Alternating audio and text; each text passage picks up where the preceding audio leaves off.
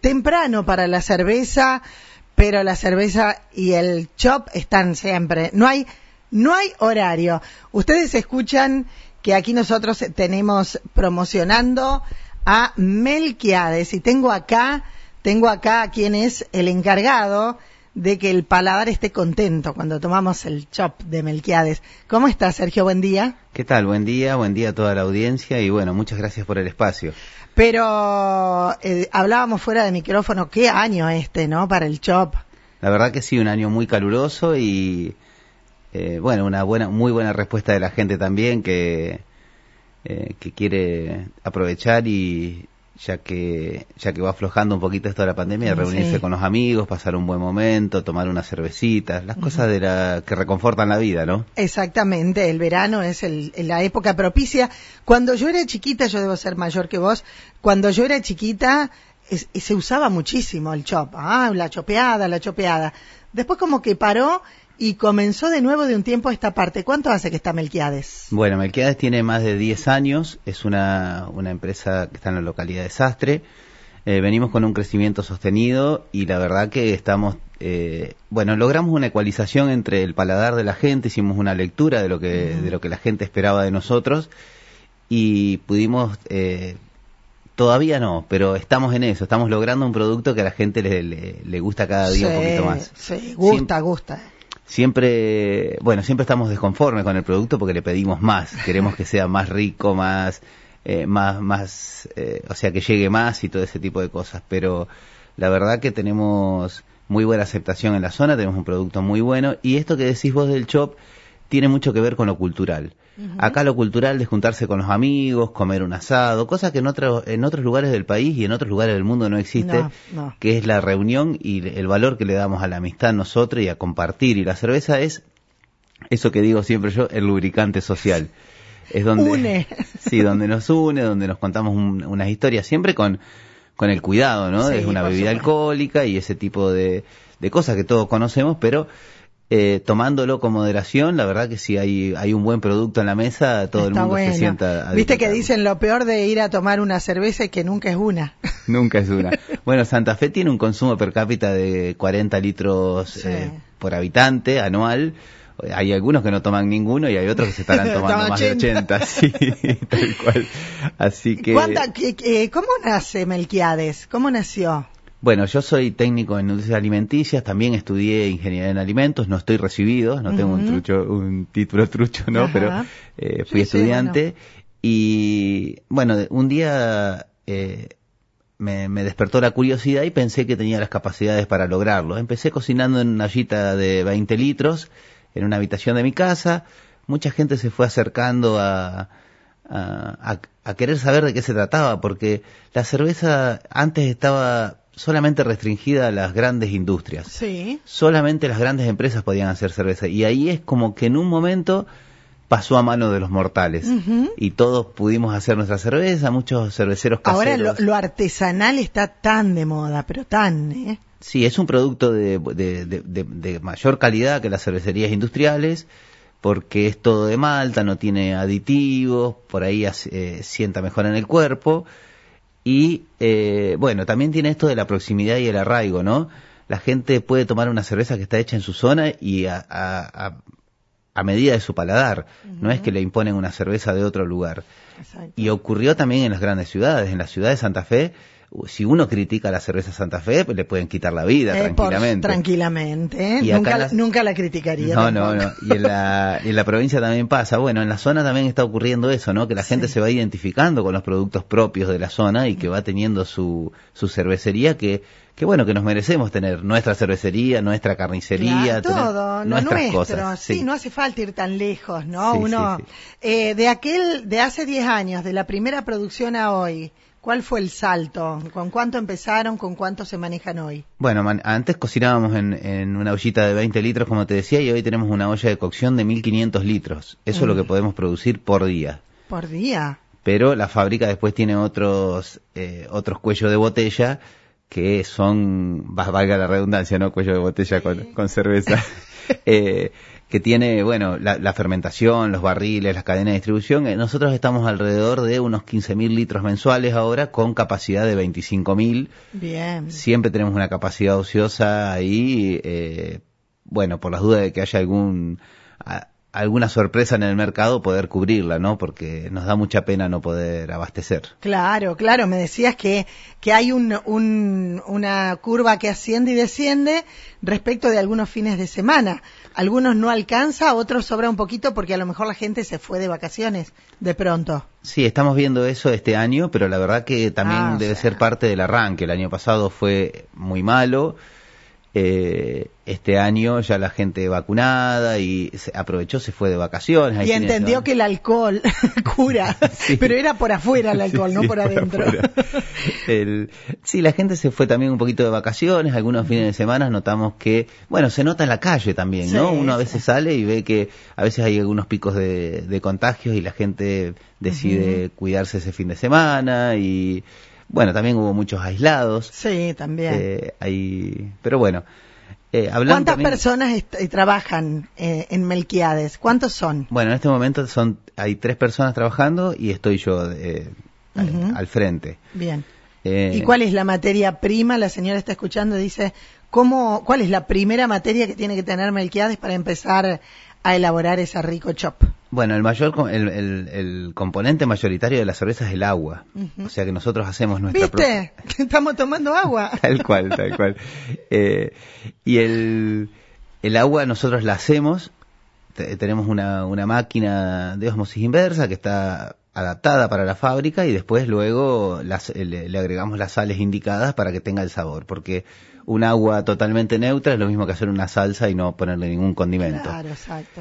Eh, las sales son muy importantes para el sabor del agua, balancean y destacan muchos sabores. El, segundo componente es la malta.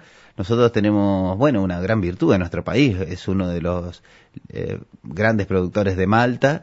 Tenemos malterías muy importantes acá. Qué bueno. Yo compro a, una firma, bueno, cambia todo el tiempo. Ahora se llama UMA, antes era Bormalt, pero se maltea dentro de, Cargill, que es en, eh, en la zona portuaria de Rosario eh, y utilizamos las maltas especiales, utilizamos de Bélgica, de Inglaterra, hay maltas muy destacadas en el mundo. Son unos. Eh, ¿Depende del lugar donde sea, le cambia el sabor o no?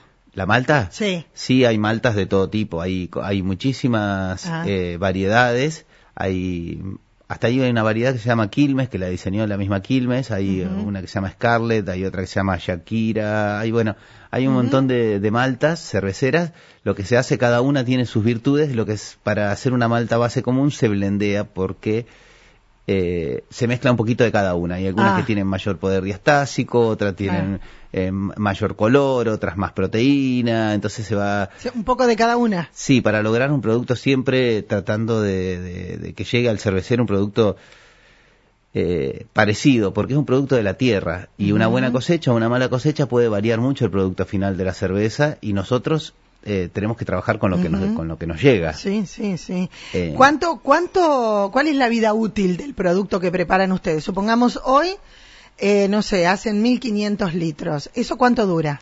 Bueno, nosotros desde que producimos hasta que lo vendemos, el proceso tarda 15 días. Bien. Y luego tiene una, una vida recomendada de 45, 50 días Bien. Pero nosotros tuvimos experiencias con cerveza que la llegamos a tener hasta dos años en cámara y ha mejorado muchísimo el producto, pero eh, por cuestiones de eh, alimentarias eh, tratamos de, primero, económicas, ¿no? Si no la vendimos en 45 días ya tenemos un problema económico nosotros, porque estaríamos, estaríamos vendiendo muy poco. Claro. Y, si y otro, por, bueno, por cuestiones de, de, salud. De salud alimentaria y de, eh, bueno, de la reglamentación, que tiene 45 días de vida el producto, siempre que esté refrigerado, ¿no? Son productos como te decía antes, como no tiene... Tiene que estar sí o sí en, la, en un lugar mm, frío. Sí, el concepto de cerveza artesanal no tiene que ver con el volumen, sino con los aditivos y los conservantes. Para que sea artesanal no tiene que tener ningún aditivo ni conservante. Claro. Nosotros no utilizamos, entonces nuestro conservante es el frío, es, es un, método físico. Bien, bien, bien. ¿Y lo, el producto que venden ustedes, cómo se vende? ¿En qué cantidades? Bueno, nosotros tenemos eh, venta de barriles. Eh, María Juana este año, la verdad que lo, lo agregamos y estuvimos, He vendimos probado. muchísima, muchísima cantidad de cerveza. Hacemos un servicio eh, de choperas, algunas veces hacemos entregas a domicilio y bueno, si no también pueden retirar dentro de la fábrica según la fecha. Nosotros tenemos días de reparto que organizamos con los clientes y si cae en ese en esa rueda lo podemos entregar a domicilio, después lo retiramos y si no, bueno, mucha gente de acá se acerca a buscarlo a la fábrica. Tenemos barriles de 10, 15, 20, 30 y 50 litros. Bien.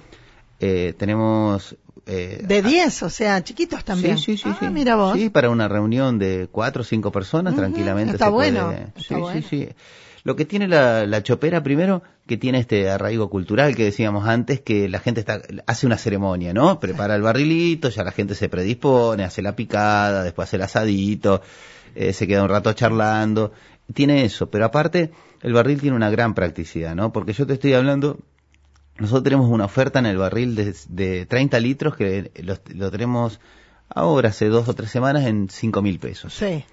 Es un, eh, es un precio que es inferior al del porrón, digámoslo, pero tiene la, la ventaja de que si vos querés comprar 30 porrones, tenés que conseguir 30, 30 envases, envases. ir hasta el distribuidor, tenés que tirar hasta la lechuga de la heladera para poder Para enfriarlo. poner enfriarlo y nunca va a estar tan frío en la heladera común. Claro, claro. Y después tenés eh, eh, la otra ventaja que con una bolsa de hielo vos te tomás los 30 litros eh, sin ningún problema. Y otra cosa, el, el envase de vidrio, que es muy práctico para el uso familiar y todo eso, eh, luego se calienta sobre la mesa. Entonces, para decirlo así a lo criollo, los culitos que van quedando sobre la Sí. mesa se desperdician. Y cuando uno Sí, toma un barril, no desperdicia nada, Nada. solo lo que gotea de la punta de la canilla cuando retira el vaso. Sí, sí, sí. Así sí. que tiene, bueno, tiene esas virtudes el, el shop, la gente lo va, eh, lo va tomando de nuevo, porque como decías vos, es un servicio que se dejó de prestar, las choperas son muy caras, tenés que tener una rotación muy alta. un- Ustedes tienen, mu- tienen que tener muchas. Nosotros tenemos más de 50 choperas, todos los Mm. años tratamos de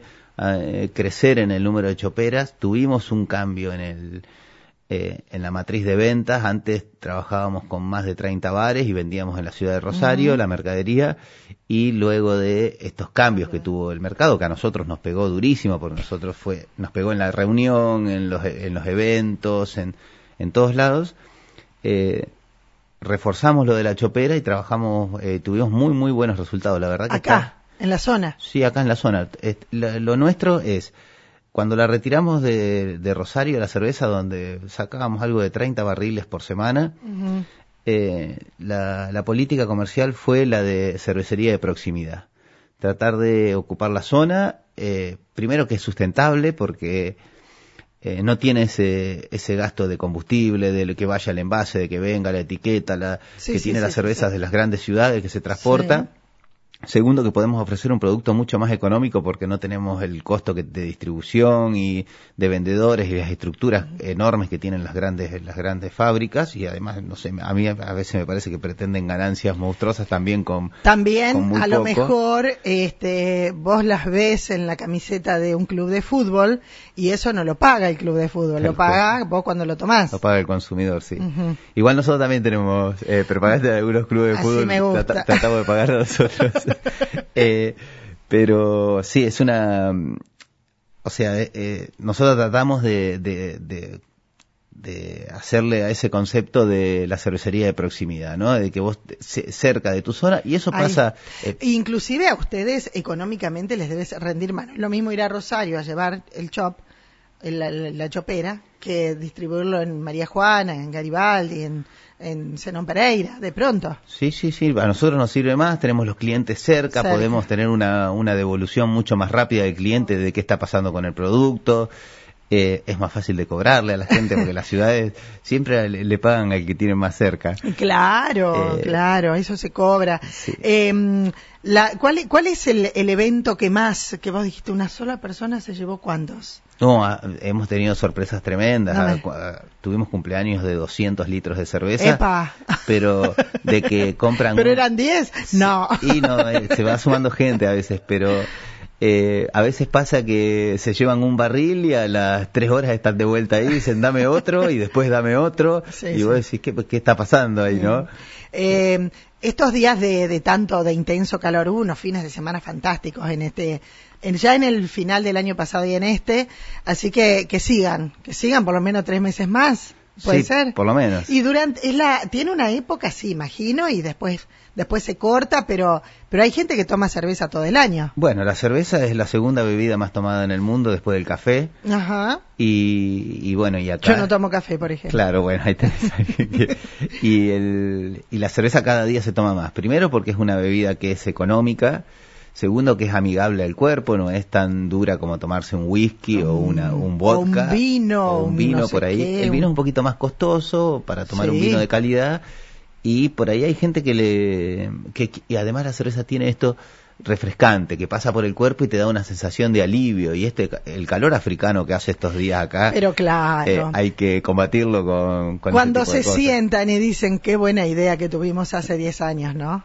Sí, se sí, la- sientan y sí, dicen fue- eso. fue un camino largo no la verdad que, que fue bastante Yo hablo en plural, pero ¿el dueño sos vos solo o hay alguien más? no no yo soy el dueño sí Ah, o sea que es tuyo solamente y después gente que te ayuda a trabajar. Sí, bueno, Pero la pero- idea nació de, de vos. Sí, sí, la idea, la idea es mía, pero el trabajo es en conjunto. Por Sí, sí. ejemplo, Hernán, que está trabajando en la fábrica ahora, eh, fue el, el primer colaborador ahí en la fábrica. Bueno, después eh, tuvo otra, otra iniciativa laboral y ahora hace un tiempo que está trabajando de vuelta en la fábrica.